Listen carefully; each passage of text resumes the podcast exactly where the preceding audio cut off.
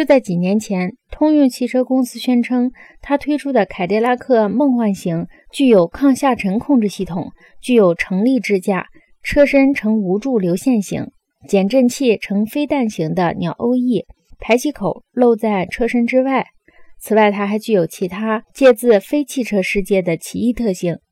看见这个型号的汽车，我们禁不住要联想到夏威夷的冲浪运动员，状如十六英寸贝壳的飞翔的海鸥，蓬巴杜夫人的闺房，疯狂连环漫画能赛过他们吗？在电视时代，发端于维也纳树林中的任何一个传说，都可以用来作为《疯狂》杂志理想的漫画题材。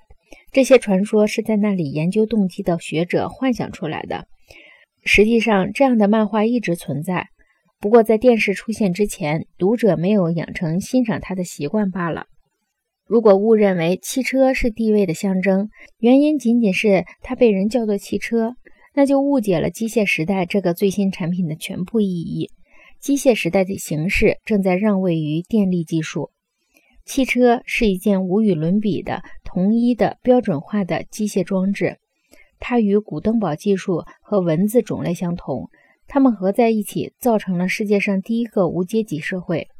汽车把坐骑、盔甲和骄横一篮子赋予了民主骑士，将骑士改变为面目全非的制导错误的导弹。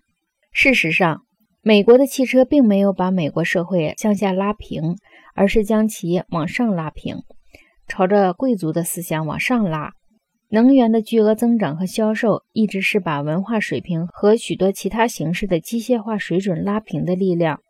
甘愿把汽车作为地位的象征来享受，将比膨胀的地位象征限制在高级行政官员的圈子里。这并不是汽车和机械时代的标志，而是电力时代的标志。电的力量正在结束同一性和标准化的机械时代，重新造就地位和角色的规范。